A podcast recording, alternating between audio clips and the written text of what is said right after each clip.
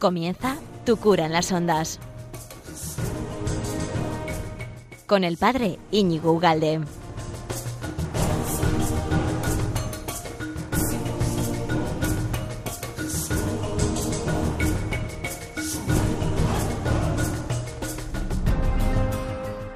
Muy buenos días, amigo de Radio María. ¿Qué tal estás? Bienvenido a este nuevo programa de este bonito 9 de noviembre.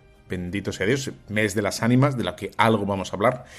Y, y, nada, preparado y dispuesto, ¿no? Para estar aquí unos 50, 55 minutos hablando de temas que no vas a hablar y que no vas a encontrar fácilmente en las redes y menos en los telediarios. Apaga los telediarios, apágalos, apágalos. Eh, tú pégate a nosotros, ¿no? Y si no puedes, luego lo escuchas todo en pues en Evox, en la página web de, de Radio María, tú buscas eh, Pater Ugale tu cura en la red y, y, aquí estamos y tú pégate a lo bueno, que, lo otro, en fin, lo único que hace es que te suba la tensión.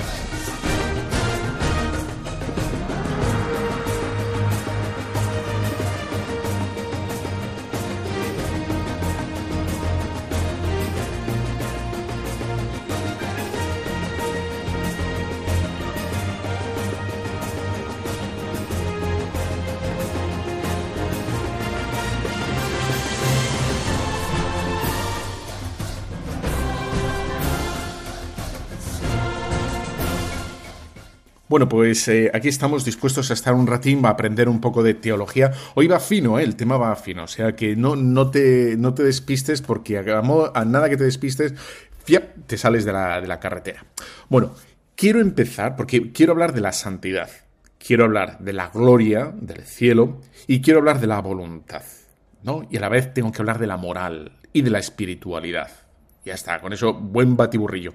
Pero me gustaría hacerlo de tal manera ordenadamente que vieras que todo tiene su conexión, su lógica, su, su... Ahora todo es orgánico. Ahora hay que decir, en vez de lógico, es orgánico, ¿no? Pues bueno, orgánico. Vale, pues que todo es orgánico. Y quiero empezar con dos frases que, si no las has dicho tú alguna vez, las has escuchado, pero por doquier. Por doquier. Qué bonito, parezco Quevedo. Bueno, las has escuchado muchas veces, ¿no? Y una es, ¿no? Eh, que, típica frase que se dice tomando un café, en la carretera, en, yo qué sé, mil sitios distintos. Y de, bueno, que cada uno haga lo que quiera. Si le hace feliz, ¿no? Eso lo he escuchado yo muchas veces, sobre todo cuando eh, ves de, gente que se ha metido al seminario o que se mete en el convento y entonces como parecen cosas como eh, estratosféricamente raras, dice, bueno, pues que cada uno haga lo que quiera, si le hace feliz, pero exactamente vale para otras cosas, ¿no? que se, se rejuntan, se recasan, se vuelven a casar o viven de mil modos distintos, ¿no? Ahora que se proponen mil modos de familias distintos, y bueno, si le hace feliz, ¿no? Una especie. Bueno, esa, esa, frase tiene su miga, ¿vale? Su miga no, pero tiene pan de hogaza, ahí, hay bien, bien de miga, ¿no? Para untarlo. Y la otra que también está conectada y, que quiero, a ver si lo consigo, ¿eh? Tú ayúdame a ver si lo consigo, ¿no? Cuando estás hablando con gente buena, porque hay gente muy buena, gracias a Dios, que, que te dice a ti, de verdad, mira, a mí la verdad es que me gustaría creer, ya me gustaría creer, ¿no? Me, la gente que creéis eh, me dais envidia. Yo lo he escuchado muchas veces, ¿no? Y entonces, con estas dos, con estas dos frases que tienen, ya digo, tienen por debajo, o en el fondo, o por arriba, o por la izquierda, no sé por dónde, pero tiene mucha amiga, eh, quiero empezar como a, como a hacer un ovillo, coger, tirar de, este, de esta hebra, ¿eh? y tirar, tirar, tirar, porque aquí hay más de lo que parece. Aquí hay una idea muy profunda y, por eso está la sociedad, entre otras cosas, como está, ¿no? Cuando la gente dice, bueno, que si le hace feliz, ¿no? Si le hace feliz, ¿no? Bueno, ya me gustaría a mí, ¿no? Bueno, por, vamos a empezar con, con, esto de, bueno, que cada uno haga lo que quiera si le hace feliz, ¿vale? Entonces, a ver si lo consigo. Claro, cuando, cuando, uno dice esto, de que cada uno haga lo que quiera, bueno, y cuando uno dice, no, bueno, pues si se tatúa 27.237 tatuajes en el, ¿no? en el párpado de del ojo y se hace un agujero en no sé dónde y se pone un cuerno, en fin, en la frente y, en fin, no hace nada a nadie, ¿eh? no, no, no, es que sea malo. Y dice, bueno, pues si le hace feliz, pues, ¿no? si uno eh, opta por cualquier estilo de vida, ¿no? De, de meterse en una habitación, estar jugando a los a los juegos, ¿no? Al ordenador durante 10 horas seguidas, bueno, si te hace feliz, ¿no? Bueno, si uno quiere ser soltero y toda su vida y, busca eh, tener 37 gatos, ¿no? Y bueno, si, te si le hace feliz, ¿no? Si uno busca, pues, y podemos dar un poquito más salsa al tema, ¿no? Y dices, bueno, ahora que hablan de todo tipo de parejas, ¿no? Tres, cuatro parejas, pareja abierta, cerrada, intermedia, intermitente, ¿no? Si, bueno, si les hace feliz, ¿no? Vale. Eh, aquí, entre otras cosas, la, concepción que se tiene del hombre y de la libertad es que sería, tendríamos nosotros una naturaleza inacabada, una naturaleza incompleta. Tendríamos un modo de ser eh, que no está del todo cerrado y que por tanto, y ahí estaría, digamos, la elección de cada uno ¿eh? en, elegir, en determinar qué es lo que necesita su naturaleza. yo, a mí lo que me va a hacer de verdad feliz es comer una hamburguesa todos los días, ¿no? O no, casarse, no casarme nunca. Ahora, ahora decían, ¿no? De, bueno, yo, yo quiero tener un hijo, pero no, no quiero tener madre, o, perdón, esposa, o, no quiero tener marido, ¿no? Eso es lo que me va a hacer feliz, ¿no? Este, un hijo, además, un hijo, eh, tal, ¿no? Y dices, mm, claro, en el fondo, lo que, y puedes poner cualquier ejemplo, ¿eh? me da igual. Dices, está diciendo que, que la libertad del hombre no sabría y no podría decir qué es lo que necesitamos. La libertad estaría abierta a cualquier tipo de elección y cualquier tipo de elección estaría legitimada por el mero hecho de que yo la he elegido. ¿No? Como yo lo he elegido, porque soy libre, eso es verdad, ¿no? Somos libres. Entonces yo tendría esa capacidad de darme, de decirme a mí mismo qué es lo que me va a hacer feliz. De tal manera que habría un punto común, común en, en todos los hombres, que sería el que somos libres. Aunque algunos incluso lo pueden dudar, ¿no? Pero dices, seríamos libres, pero ¿Qué es lo que pide, reclama o qué es lo que necesita esa libertad? No tenemos ni idea. Es más, no, no, hay nada dicho. Podríamos, en fin, ¿no? Podríamos romper eh, y decir cada de los 6.000 o 7.000 millones de, personas que somos en el mundo, cada uno podría decir que, pide una cosa distinta. Y ahora rápidamente, la gente, para que veas que, hay algo que no está funcionando bien, y lo quiero, eso es lo que quiero hacer, que algo que no funciona, tendría que inmediatamente pone una, una cortapisa. Porque claro, eh, a mí me puede, me puede, me podría gustar apalear, yo qué sé, eh, ancianas por la calle, ¿no? es que es lo que me gusta, es que me, me hace feliz, ¿no? Eh, apalear a gente. Y entonces la gente, como eso no podría ser, no debería ser, añade inmediatamente una moral. Y dice, bueno, pues sí, puedes elegir todo lo que sea, pero, pero, y aquí empiezan los peros, ¿no? Y las peras y los perales, y dice, pero aquí hay una norma, que no puedes matar, no puedes, no puedes hacer mal al otro, eh, no puedes infligir o engañar, no puedes... Mm, y habría que añadir como una especie de añadido artificial, ¿no? Consensuado por la ley. Y dices, bueno, vale, que cada uno haga lo que le dé la gana y vamos a poner aquí unas limitaciones por ley, ¿no? Y si, y si son obvias para todo el mundo, mejor todavía, pero no lo van a ser nunca, entonces tienen que ser un imperativo alguien tiene que imponer unos límites. ¿no? De tal manera que ya ves que aquí entonces la naturaleza cruje, cruje. Y, dices, bueno, pero, pero entonces si yo elijo algo que no le gusta a la sociedad, yo estaría incompleto, sería incapaz de, ser, ¿no? de ejecutar mi propia felicidad o mi propio destino o, o lo que mi, mi, elección me pide. ¿no? Y entonces aquí ya ves que hay algo que chirría, chirría un poquito, ¿no? Eso es chirriar, es eso. lo he hecho muy bien, ¿eh? es bastante bien. Que es muy molesto el chirriar, ¿no? Sobre todo si estás solo por la noche, pues da un poco de. ¡Ay, socorro! ¿no? Bueno, entonces, eso por un lado, ¿no? Y luego, em, por otro lado, esta frase que os he dicho, ¿no? Cuando dices, me dais envidia a los creyentes, pues a mí me gustaría, ¿no? Me gustaría, como diciendo, em, es algo que no se le da ¿eh? a, a todas las naturalezas. ¿No? Lo de creer es una gracia extraordinaria, ¿no? Lo de este toca la lotería, entonces la lotería les toca a unos poquitos, ¿no? Y, no te enteras a veces, bueno, solo la de Navidad, ¿no? Y desde toca unos pocos, y los demás nos conformamos y nos tenemos que, mm, en fin, ¿no? Que, que conformar con, con, ir tirando, porque lo de ser creyente y, y ser un tío devoto y, y piadoso y que le guste rezar y que disfrute rezando, eso es una cosa raruna que les pasa a algunos y que, y que les toca, ¿no? Que sería como un meteorito que les cae, un meteorito que viene del cielo, te cae, ¡pum! Y dices, mira, pues te le ha tocado, fíjate qué feliz, qué envidia, ¿no? Lo, a gusto que está rezando y yo aquí. Ahí trabajando y, en fin, sin creer en nada. ¿Cómo ves? Como ves aquí en las dos, en estas dos frases, hay como una ruptura, hay como mm, algo incompleto, algo que no funciona, ¿no? Y que hace de la naturaleza y de Dios algo absurdo. ¿no? ¿Por qué de la naturaleza? Porque ves que, que la naturaleza eh, la tendríamos que poner límites artificialmente, ¿no? Artificialmente. Y a Dios le haría también una cosa absurda porque mm, no nos daría a todos lo mismo, ¿no? A todos no nos daría la fe. La fe sería una especie como de, bueno, de lujo, un lujo, un lujo que solo tienes a uno. ¿Quién tiene eh, un Porsche en, el garaje? Pues unos poquitos, ¿no? si, tú me estás escuchando, lo tienes, eh, arrea, dame una vuelta, ¿eh? Así que llámame y me das una vuelta. Bueno, entonces, eh, sería un lujo, un lujo, pero no sería para todos, ¿no? Entonces, la naturaleza del hombre por una cosa o por otra, sería como un absurdo, como algo eh, inacabado, como algo que, que, no funcionaría naturalmente. ¿no?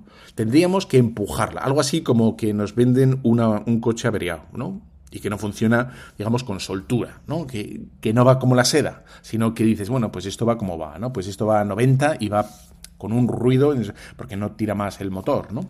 Em, algo, algo parecido. Bueno, pues vamos a, voy a intentar ¿no? explicar cómo esta concepción que, que, la tiene muchísima gente, pero muchísima gente, es una corta pisa que viene, ¿eh? una corta pisa, fíjate, una corta pisa. Es, es, un obstáculo, un impedimento, ¿no? Es algo que nos, que nos echamos a nosotros mismos a los ojos, al corazón, a los ojos del corazón, si quieres, ¿no? Y que nos impide crecer en santidad, ¿vale? Entonces, voy a hacer una pequeña pausa porque creo que me ha quedado bastante bien la introducción, creo, ¿eh? creo, es un, es un creer. Y, voy a, inmediatamente después, eh, te lo explico, si puedo. Bueno, y como estamos hablando de la felicidad, pues aquí va felicidad y media. Felicità,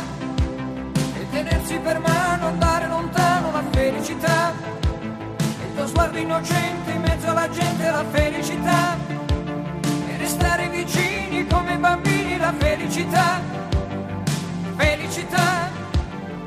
Felicità è un cuscino di piume, l'acqua del fiume che passa e che va. E la pioggia che scende dietro le tende, la felicità.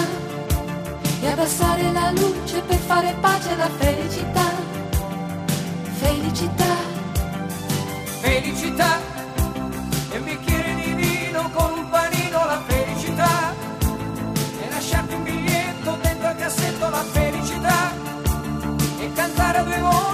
Quanto mi piace la felicità, felicità.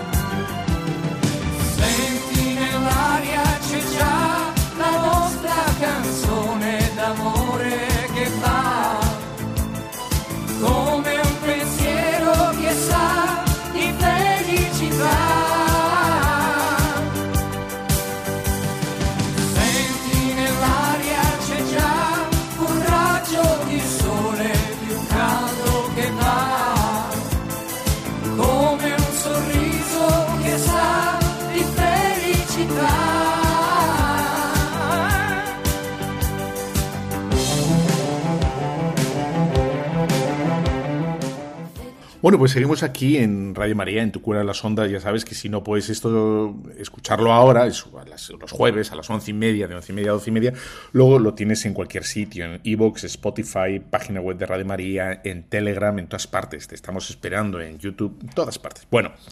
Em, veníamos hablando de, esa mm, especie, como, sin querer, tenemos como muy metido el que la, la libertad, la voluntad, no sabría exactamente qué es lo que desea. ¿no? Y, viviría una especie como de, em, de contradicción. Del mismo modo que eh, no, nos cabe la menor duda de que el ojo está hecho para ver, ¿no? La boca para comer o para hablar, eh, el oído para escuchar y cualquier otra cosa que si le demos digamos, eh, al ojo, pues nos va a molestar. Si le damos solo pantallas de ordenador, pues se va a molestar. Si a la piel solo le damos oscuridad, pues, pues al final la, piel se resiente y necesita la vitamina. Eh, mil cosas distintas. Todo tiene un objetivo, ¿no? Todo, todo tiene un objeto, en todo absolutamente. Eh, la mujer está hecha para ser madre, es el diseño original, es la maternidad. Bueno, mil cosas distintas, excepto la voluntad. La voluntad estaría abierta absolutamente a cualquier... Esa es la concepción de la gente actual. ¿eh? Entonces, esto, esta ruptura, esta, o esto, no sé, ¿no? Pues esto esta mentalidad inacabada de la, de la, voluntad viene, y entonces hay que hacer un poco de historia, hay que hacer un poquito de historia porque esto si no, no es muy, en fin, ¿no? Entonces, viene de un tal Guillermo, ¿vale? Un tal Guillermo del siglo XIII. Del siglo XIII, eh, él se planteó, no lo voy a decir aquí, el por qué en el tal, ¿no? Pero él se plantea que es la libertad. Entonces, la libertad, él entiende que si la libertad está atada a algo, entiende que ya no es libertad, porque si está atada, es más, dice que si Dios está atado al bien, no sería libre, ¿no? Porque necesariamente tiene que actuar, ¿no? Haciendo el bien. Y por entonces, para él, eh, discurre en su discurrir mm, discurriente, dice, pues, pues entonces, si Dios no puede estar atado al bien, porque sería menos libre. Eso es lo que dice Guillermo de Ocán. Y desde entonces, pues ha triunfado, vamos a decir, ha triunfado. Aunque luego vendrá, y voy a explicar lo que dice un tal Tomás, eh, Sir Thomas Aquinas, eh, este hombre, que nos va a dar mucha luz, etc. Dice, eh, es lo que mucha gente piensa. Es que si tu voluntad está determinada, está diseñada, está ya, ¿no? Em, de forma establecida para algo, para mucha gente piensa que ya no es libertad, porque la libertad para el mundo moderno es omnímoda, es decir, tiene que ser para cualquier cosa, tanto para el bien como para el mal. ¿no? Ese sería, la, digamos, el juego de la gente. Entonces, lo que nosotros decimos es, es que no, que, efectivamente, del mismo modo que mm, el estómago está para digerir la comida, que los pies están para andar, em, la voluntad está por, por su propia naturaleza inclinada al bien busca el bien, quiere el bien. ¿Por qué? Porque si no, y ahora es lo que nos afecta a nosotros, vamos a aterrizar un poco en el mundo, digamos, eh, bueno, en lo cristiano, ¿no? Que es lo que nos interesa. Si no, lo que vamos a tener, y es lo que tenemos mucha gente, es, hablamos de la moral, es decir, lo que tengo que hacer, pues mira, tengo que ir a misa los domingos, no puedo matar, no me puedo divorciar, no puedo, esas son las obligaciones, ¿no? Eso es como en los límites que nos hemos puesto en la iglesia. Luego en el mundo serían otros distintos, ¿eh? Pero, pero en la iglesia esta, esta concepción sigue, está muy presente. Entonces sería, hombre, pues yo tengo que obedecer a la iglesia y los mandamientos de la ley de Dios. No, no, pues eso, no puedo mentir, no puedo tal, em, no puedo blasfemar, tengo que ir a misa, tengo que confesarme una vez al año.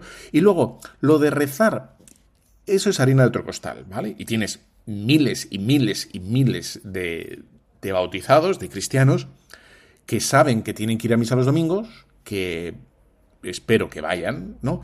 Pero lo de rezar y lo de, lo de buscar a Dios en, en todas las cosas, no, porque, porque eso es un extra, ¿no? Eso sería como, bueno, si tú quieres, ¿no? Sería un añadido, sería un algo artificial o sería algo que, que, Dios te ha dado, pero, pero yo no, es que yo no lo noto, yo no lo siento y por lo tanto Dios te daría como una carga adicional, ¿no? Que sería a unos les pediría rezar más porque lo sienten así, ¿no? Bueno, si a ti te hace feliz rezar más, ¿no? Si a ti te, si te hace feliz ir a las adoraciones, pues, pero, pero no sería algo propio de, de, todo el mundo, ¿no? Serían unos, unos elegidos, unos que les ha tocado como una, pues para unos una bendición y para otros otra carga, pero bueno, sería cuestión en definitiva de unos, ¿no?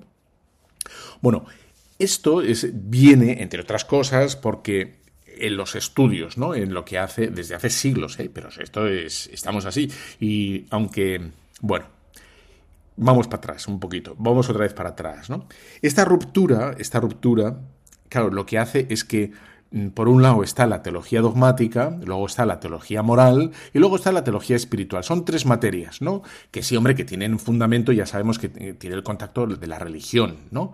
Lo que hay que creer, lo que hay que hacer, y luego estaría el espiritual, que sería un poco a más a más, ¿no? Como es como los adornos que ponemos en Navidad, pues eh, todo lo que hace es la oración y tal, pues, pero que en el fondo eso no, lo pediría, ¿no? O sea, sería un, un, artificio, ¿no? Bueno, y, ahí se va haciendo como divisiones, se van haciendo como divisiones y divisiones, y luego estarán las cesis, ¿no? Y la mística. Y la mística sí sería como cuatro, le han tocado a cuatro en la historia, ¿no? La mística a San Juan de la Cruz, a Santa Teresa, al Padre Pío y, y arrea, ¿no? Arrea y tira para adelante, ¿no? Bueno, y nosotros nos habríamos conformado en un ir tirando, ¿no? El vulgo, la mayoría, estaríamos en un, bueno, pues, ¿qué vamos a hacer? No soy Santa Teresa, yo me tengo que esforzar, ¿no? Ahí estaría, me tengo que esforzar en ir a misa, y esas las cesis, pero yo, yo no podría gozar de la alegría, de la dulzura, no podría gozarme en la oración o recrearme en ninguna mística porque no, yo no sería de esos, ¿no? Ahí está como, bueno, pues esa ruptura interna que estaríamos los cristianos como, bueno, estaríamos divididos los cristianos los que hacen las cosas obligatoriamente, pues que hay que hacerlo si queremos ser cristianos, luego unos que andan por ahí que rezan, y luego otros que serían los místicos, que, que etcétera, etcétera. De tal manera, dicho así, damos una vuelta de tuerca más, ¿no? Y hacemos un pasito más. Si, así es lo que lo entiende la mayoría de la gente, ¿no?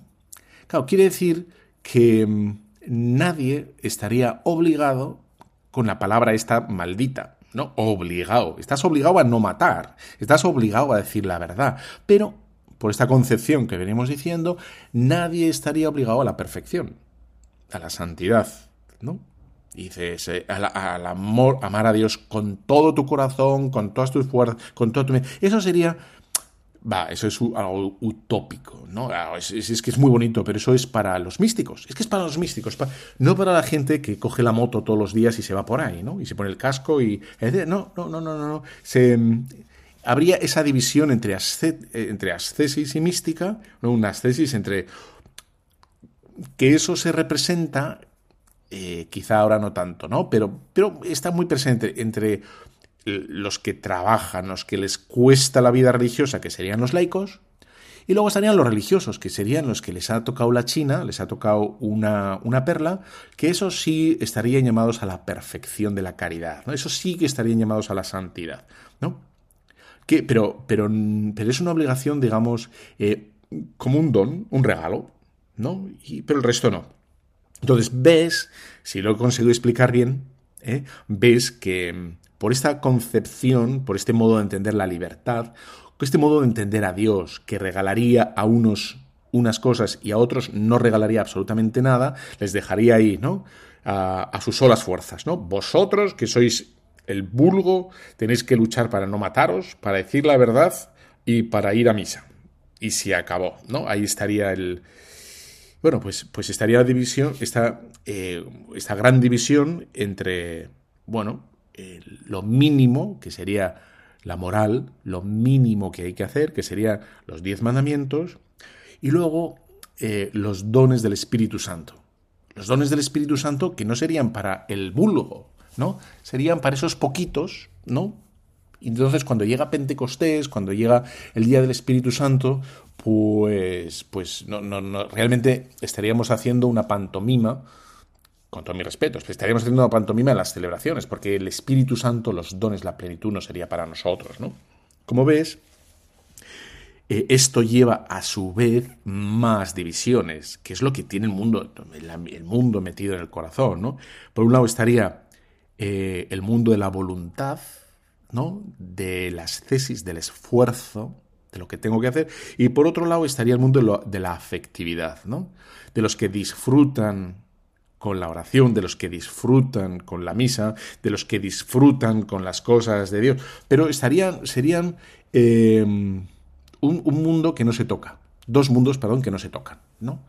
Los que luchan por hacer las cosas, pues luchan y, no lo gozan, y luego hay otras que, los goza y parece que, que les sale solo, ¿no? Y dices, mira qué maravilla este, o sea, lo feliz que es, qué, qué, qué feliciano, con lo bien que le sale todo, ¿no? Porque no, pues pues eso está absolutamente metido hasta el, no sé, hasta el cuajo, hasta no sé dónde, no, no sé dónde puede estar metido.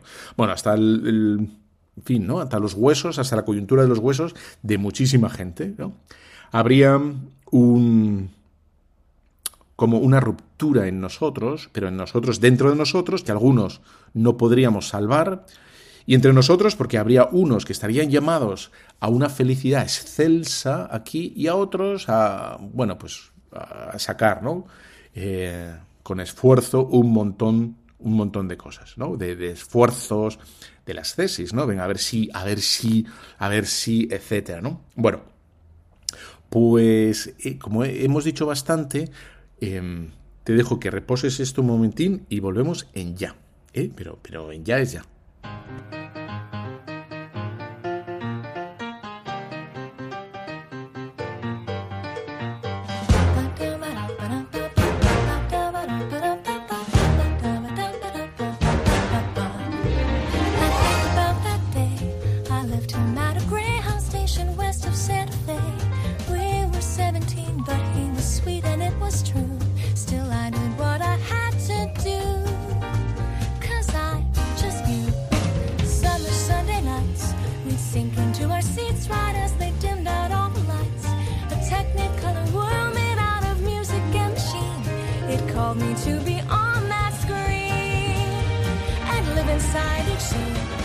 Bueno, pues seguimos aquí en Tu Cuida las Ondas, en Radio María, en, que eso lo puedes escuchar en todas las plataformas que existen, en Spotify, en Evox, en yo qué sé qué. Pues todo, todo lo que todo lo que se menea por ahí está todo metido, porque al fin y al cabo, en fin, gracias a Dios es un gran pero pequeño cajón desastre todo, ¿no? Y estamos hablando de esa ruptura que hace que mucha gente viva la espiritualidad, a lo mejor con, pocas expectaciones o, con un realismo, digamos, Em, reducido, reductivista o estoico o un... O, bueno, resignado, yo qué sé, no, no, no, sé cómo decirlo, ¿no? En el fondo, por todo esto, ¿no? El modo de entender la libertad, de cómo entender cómo actúa Dios, etc.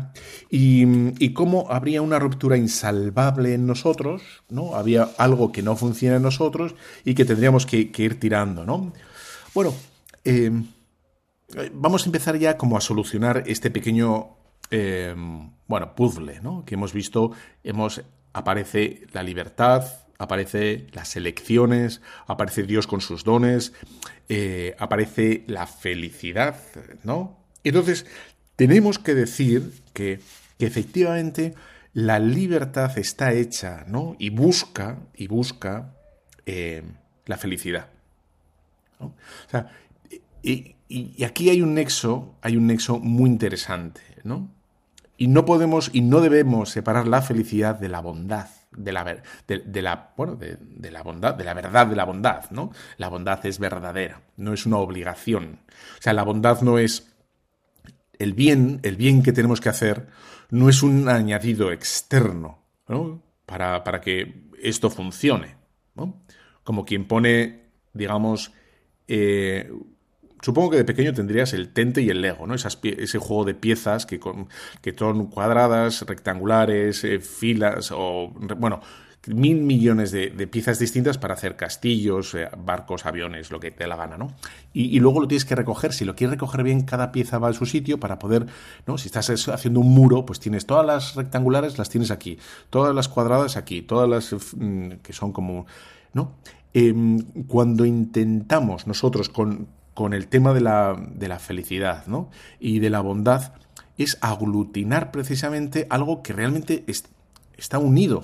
Hay un nexo natural, natural, no artificial, entre la libertad, la búsqueda de la felicidad y el deseo del bien, ¿no? De que me traten bien, de hacer bien, de que las cosas salgan bien, de que las cosas estén bien, etc. Y ahí, y ahí también ahí está la felicidad, ¿no?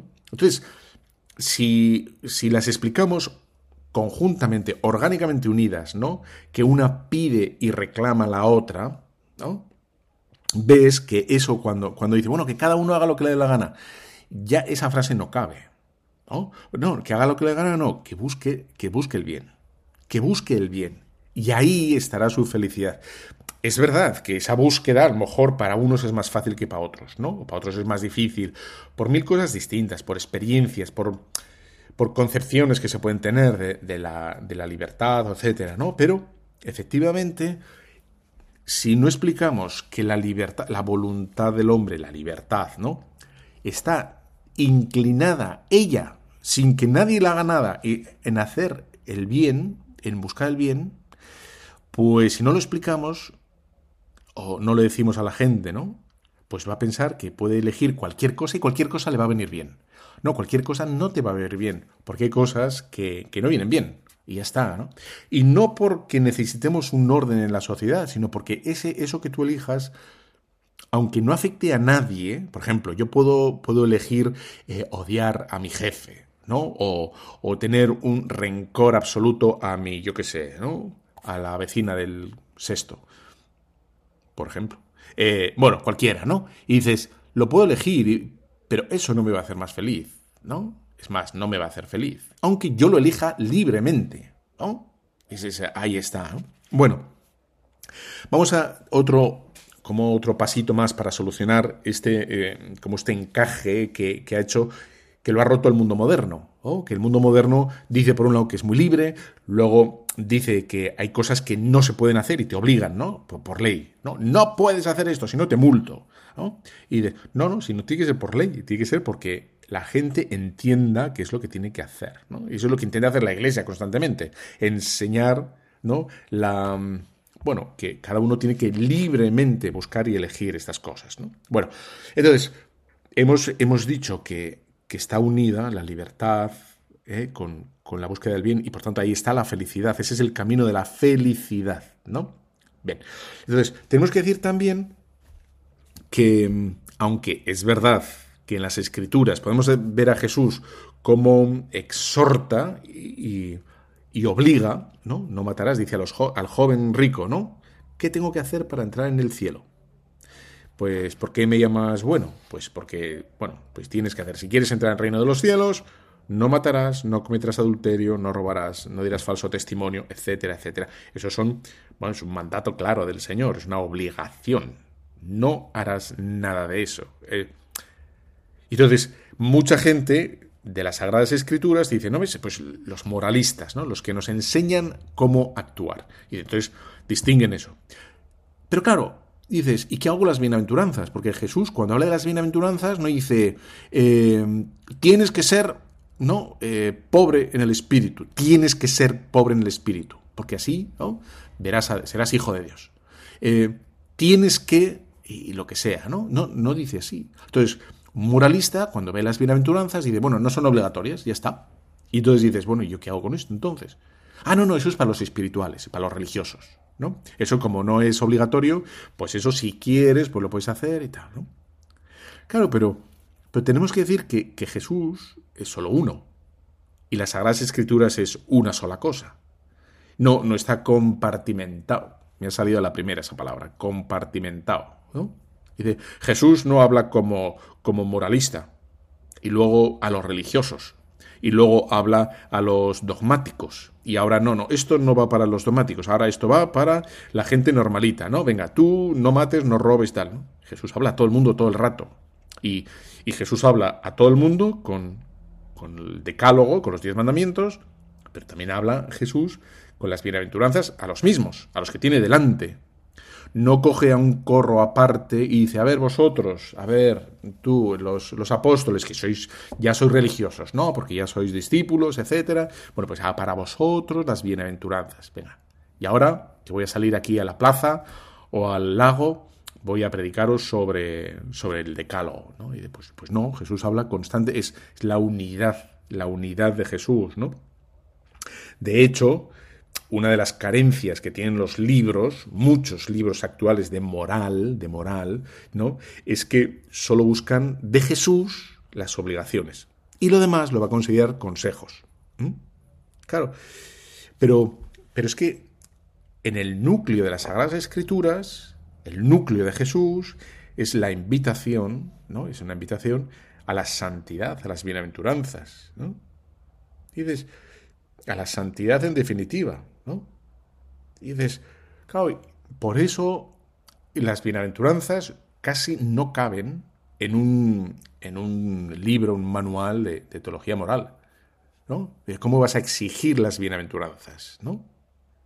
Y dices, no, pues, pues son, efectivamente, son, son para todos, ¿no? Y tienes a muchos que se dedican al estudio de las Sagradas Escrituras, ¿no? Que hacen, lo que hacen es analizar las frases. Bueno, estas frases son indicativo, es imperativo, o es un exhortativo, es un exordio. Eh, ¿Qué, qué es esto, no? Y dices, bueno, pues ahí está. Y dices, pero claro, es como hacer la autopsia a un cadáver, ¿no? Aquí está el corazón, aquí el pulmón, aquí está el cerebro, aquí está el no sé qué, el riñón, y de, pero, pero una persona es todo a la vez y funcionando todo a la vez, ¿no? Las Sagradas Escrituras es todo a la vez, todo a la vez, ¿no? Bueno, y así tenemos el problema de que, bueno, pues, pues que hay cosas que la gente no, no acaba de, incorporarlos en su vida espiritual, porque claro, como no es obligación, ¿no? Y ahí está, ¿no? Bueno, pues, ¿cómo podemos solucionar? ¿no? dices, lo hemos dicho, Santo Tomás habla, nos explica de que la voluntad, pero es observar la voluntad, no, no, elige su objeto, sino lo que hace es que está determinada en la felicidad. la, la felicidad es la bienaventuranza, ¿no? Entonces, las, y aquí es cuando hay que empezar como a engarzar, ¿no? Las virtudes. Yo para ser bienaventurado, ¿qué necesito? Las virtudes. ¿Qué significan las virtudes? Las virtudes fue la fe, la esperanza, la caridad, la fortaleza, la templanza. Son, son fuerzas que tengo que, efectivamente, yo mi impulso, mi inclinación es a, esa, gran, esa gran promesa, que es la bienaventuranza aquí ya en la tierra, con el trabajo, con la colaboración con la colaboración mía, ¿no? De las virtudes, y que es verdad que va a necesitar de cierta moral, Y entonces ya, ya vemos que está todo como más, ¿no? Incorporado. Una cosa reclama la otra, la, otra la, una, etc. podemos decir que la libertad busca el bien y en ese buscar el bien se produce una chispa, que es el afecto, ¿no? Cuando alguien libremente busca y hace el bien, hay un apego, porque el bien está hecho para nosotros. Bueno, es el bien es, lo, que, lo que pide, reclama nuestro corazón. Y cuando ejecutamos algo bueno, ¿qué es lo que produce? Un afecto, es una, una satisfacción, ¿no? Y, ahí está un punto, un brillo de felicidad. Entonces ya, ya ves cómo de repente dices todo está eh, intrincado, ¿no? Todo está eh, unido. La libertad no es elegir yo el fin, sino hacer el bien, buscar el bien. Y por eso Dios es el, el único, el más libre de todos, porque lo único que busca Dios es, es el bien. Dios es el bien absoluto, Dios ama el bien absoluto, es el más libre de todos y el más feliz, por tanto. ¿no?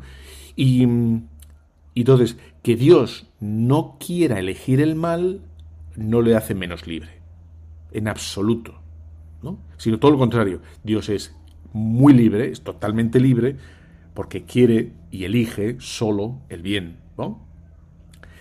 Y así es como puedes entender, y aquí San Agustín no utilizaba todo esto, ¿no? San Agustín, pues, pues que es, del siglo IV, y, o sea, mucho antes que nuestro Guillermo, Guillermo de Oca, ¿no? El que dijo lo de, bueno, libertad es elige lo que te la gana. Bueno, pues, y es cuando esa frase que la conoces, perfectamente de San Agustín, que dice, nos has hecho para ti y no encontraremos descanso hasta que descansemos en ti. Aquí en esta frase está compendiado, está como condensado esta idea primera, de que nosotros no, la felicidad nuestra no está en elegir lo que, lo que nos da. De hecho, San Agustín, por propia experiencia, eligió todo, absolutamente todo, ¿no? Menos conducir un camión que, es lo que dice Loquillo, ¿no? Yo para ser feliz quiero un camión. Bueno, pues eso no lo pudo desear San Agustín, pero si hubiera podido, hubiera conducido un camión para ser feliz, ¿no? Yo para ser feliz quiero un camión. Bueno, pues San Agustín, que probó de todo, concluye diciendo que nuestro corazón está hecho para el Señor. Está hecho. O sea, si le damos algo para lo cual no está hecho, pues el corazón va a pasar factura. Y de yo no quiero esto. Yo no quiero migajas, yo no quiero baratijas, yo no quiero eh, medias tintas, yo no quiero esto. Porque el corazón anhela eh, algo, algo grande, algo infinito, algo super, algo soberbio. si se puede decir soberbio en las cosas de la religión, para bien, digo. ¿eh? Eh, bueno, pues San Agustín nos dice esto que dice, nos has hecho para ti y no vamos a encontrar descanso hasta que descansemos en el bien absoluto. ¿no? Y ahí vamos a encontrar ese, ese afecto, esa, esa maravilla, ¿no? Así está.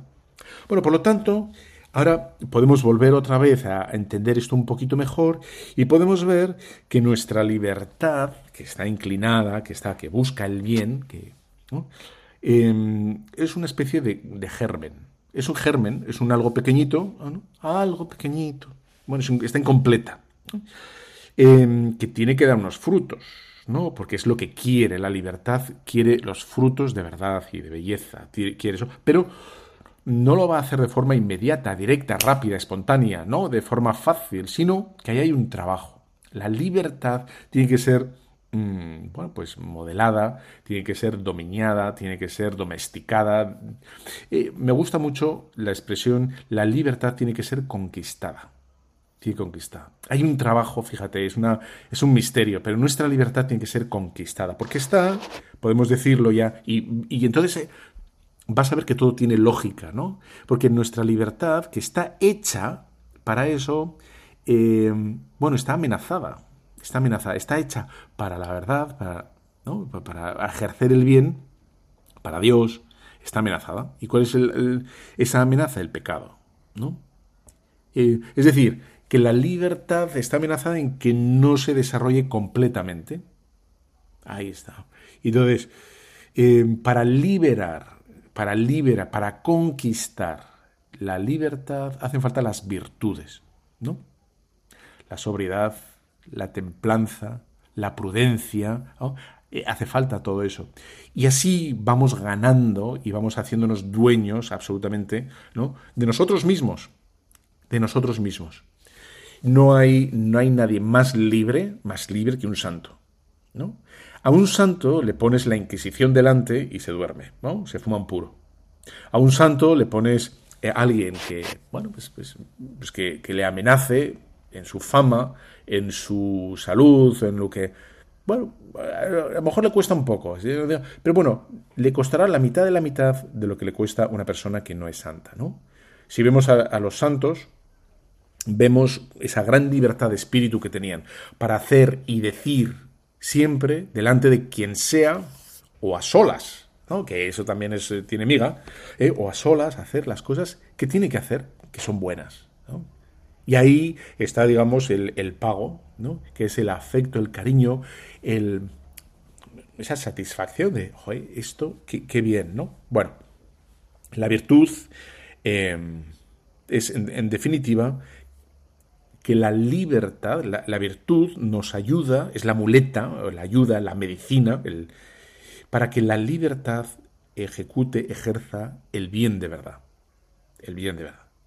Entonces, ahí tienes, ¿no? Para actuar sin miedo, para actuar sin vergüenza, para sin actuar con, ¿no? Eh, sin esperar una recompensa aquí una digresión que me, uno de los mm, gracias a Dios he tenido gente muy buena alrededor y me han dado muy buenos consejos. Y me han dado muy buenos consejos entre otras cosas porque eran gente libre no y entonces me acuerdo que me dijo uno hace mucho tiempo que se lo agradezco y dice mira tú nunca trabajes para y ahora aquí entiéndeme bien eh para que el obispo eh, te tenga en algo.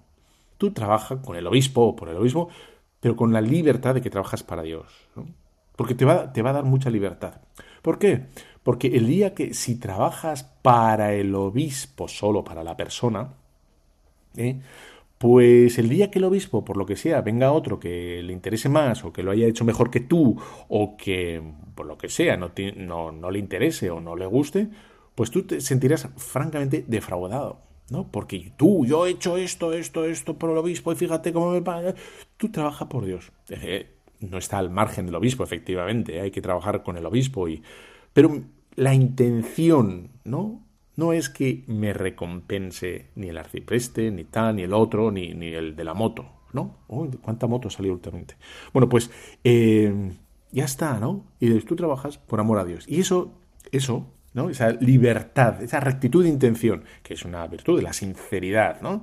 Trabajar por y para Dios, pues te va a dar muchísima libertad Y la satisfacción de que uno ha trabajado, ¿no? Por, y, cuando digo eso, digo también la castidad, eh, la sinceridad, los apegos, ¿no? Bueno. Bueno, dicho esto, eh, venga, hacemos una pequeña pausa, y que luego es que tengo un redoble aquí, eh. parece un redoble maravilloso y voy a intentar unir la mística con la estética, con, con un montón de cosas, ¿no? Y espero que, te guste, que te piache. Entonces vamos a hacer una pequeña pausa, una buena canción, eh, movible, como es que es, hay que estar contento, es maravilloso todo. Y, y vuelvo ya, ¿eh? Espérate.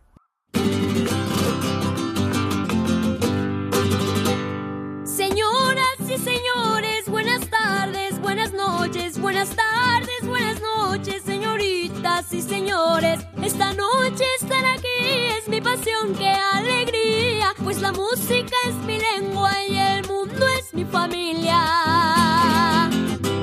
Pues la música es mi lengua y el mundo es mi familia. Pues la música es mi lengua y el mundo es mi familia. Pues la música es mi lengua.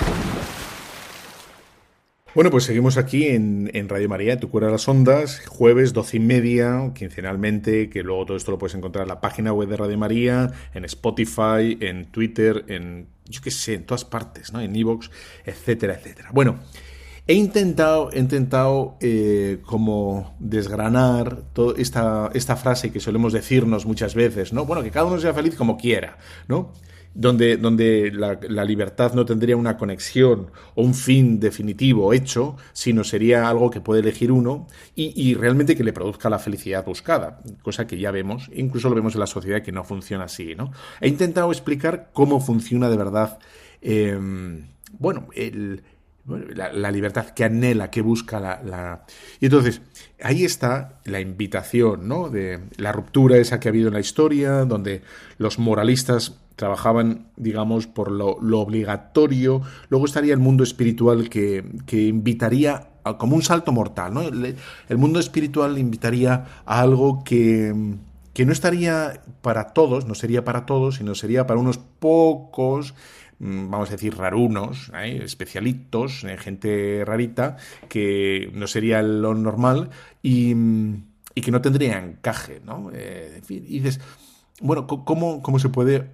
digamos, armonizar, organizar que, porque la Biblia es solo una y la llamada a la santidad y las bienaventuranzas, aunque no son estrictamente mandadas, bueno, están ahí, en las Sagradas Escrituras, en el corazón, en la novedad y, es para todos, ¿no?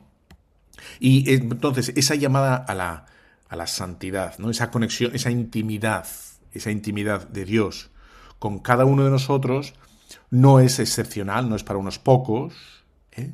Y, la búsqueda de Dios y el, encuentro de Dios no es para unos mm, excepcionales, unos raritos, sino es para todos. ¿no? Ahí está. Entonces, para eso quiero, quiero leer para, para que veas, ¿eh? ¿eh? quiero leer un punto, a ver dónde estás, aquí, un punto del catecismo de la Iglesia Católica, ¿no? En el que va a hablar de eh, la gracia, la gracia. Porque para nosotros, para mucha gente, eh, también hay una distinción entre lo que yo puedo hacer con mis buenas obras, con mis empeños, ¿no? las virtudes, el ascesis, ¿no? Yo me empeño en hacer esto y ya vas a ver cómo yo me empeño. Pero luego habría una, no, la llamada a la santidad, a la plenitud del amor, eso, eso es una, una cosa que tiene que hacer la gracia conmigo, un arrebato que me tiene que venir del cielo porque no voy a poder, es que no es mío eso, ¿no? No es cosa mía. Sería un regalo del cielo.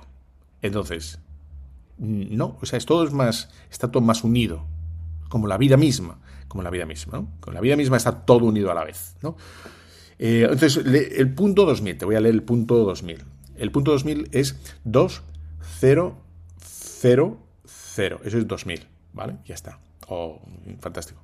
Por si no lo sabíais. ¿eh? en fin, vaya. Entonces dice, la gracia santificante es un don habitual, una disposición estable y sobrenatural que perfecciona al alma para hacerla capaz de vivir con Dios de obrar por su amor. Se, se debe distinguir entre la gracia habitual, disposición permanente para vivir y obrar según la vocación divina, y las gracias actuales, que designan las intervenciones divinas que están en el origen de la conversión o en el curso de la obra de la santificación. ¿Vale? Entonces, claramente, yo he leído el punto este y ya has visto los. Ya, sabes por dónde voy. Porque eres un tío, ¿no? Estás aquí a por todas. Y de, por lo tanto, aquí la ayuda de Dios, la gracia de Dios es habitual, es constante, no es puntual, no es un regalo. Hay una gracia constante. Y dices, bueno, a ver si. No, no. Dios ya está. Es como, podríamos decir, no sé si vale el ejemplo, me lo acabo de sacar de la manga, ¿eh? como el, el velero. El velero que dices, va a tener un viento habitual a favor. Es habitual. O como quien nada eh, en el río, va a tener la corriente a favor. Oh, y, creo que no estoy interpretando mal el punto. Dice, gracia santificante es un don habitual. Habitual de hábito, es normal. Entonces, eh, Dios está detrás de todo el mundo. De todo el mundo. Y luego es verdad que ha dicho unas gracias actuales, que son como empellones, eh, empujones. Bueno, queda mal, ¿no? Que suena un poco negativo lo de los empellones y empujones, queda negativo. De tal manera, ¿no? Que es verdad que, que esas ayudas extraordinarias o un poco, bueno, que difieren de lo habitual, pero que están ahí, eh, también son de Dios y que vamos a contar con ellas. Por tanto, ese pesimismo de, bueno, esto no es para mí, esto no es... Podemos decir a tu amigo, a tu vecina, al que tienes, no, esto no es para mí, te estás equivocando, eso es para ti. Dios, te está dando una gracia habitual, habitual. ¿no? La tienes. Otra cosa es que efectivamente hay una parte que te toca a ti, que son las virtudes, ¿no? De a ver cómo enfoco esto, cómo encaro esto, cómo empiezo con, con bueno, y entonces hay un trabajo, pero en ese mismo trabajo, en ese mismo trabajo, está Dios. Ahí también está Dios trabajando, ¿no? Colabora contigo. Y, bueno, y bueno, y, entonces hemos dicho, ¿no? Que esa libertad está amenazada por el pecado, que es una, es una realidad, ¿no? Que puede ofuscar, es verdad. Pero que el pecado tenga fuerza no significa que Dios no esté. ¿no? Quiere decir, pues hombre, si a una persona le han enseñado desde los tres años ¿no? a, llevar, a llevar pistolas en el Dodotis, pues claro, cuando lleguen los 35, o sea, va a decir, ¿dónde están mis pistolas? ¿No? Y entonces le va a ser, le va a costar, ¿no? Que cuando se meta la mano al bolsillo no encuentre una pistola. Pero eso no quiere decir que no pueda conseguir vivir sin las pistolas, ¿no? el ejemplo no era muy bueno, lo sé, lo sé. Pero tú lo has pillado perfectamente, si es que lo sé, ¿no? Ya está. Entonces, quiero volver a repetir esto, ¿no? Hay una... Mm, la gracia santificante es un don habitual, una disposición estable y sobrenatural que perfecciona al alma para hacerla, o sea, hay un trabajo de previo que es de Dios, que ya está ahí, ¿no? Y dices, bueno, es que Dios, es que Dios, Dios ya está, ya está trabajando, ¿no? No, que yo ya sí, ya, yo, no, pero, no, pero, pero ya está.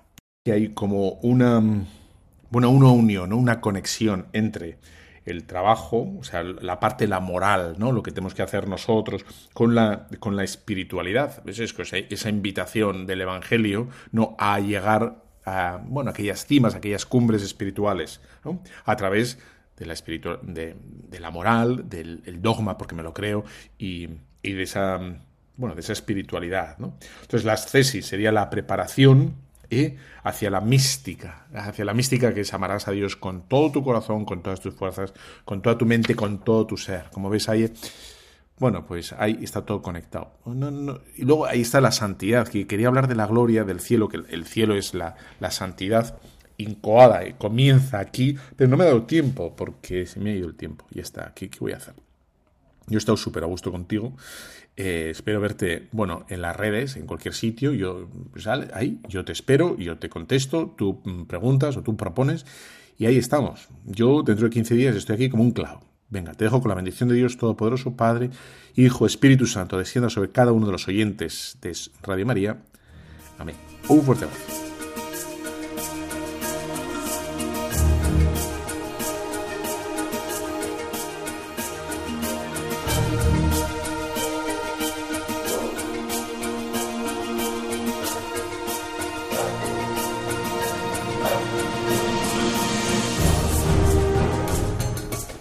Han escuchado Tu cura en las ondas con el padre Íñigo Ugalde.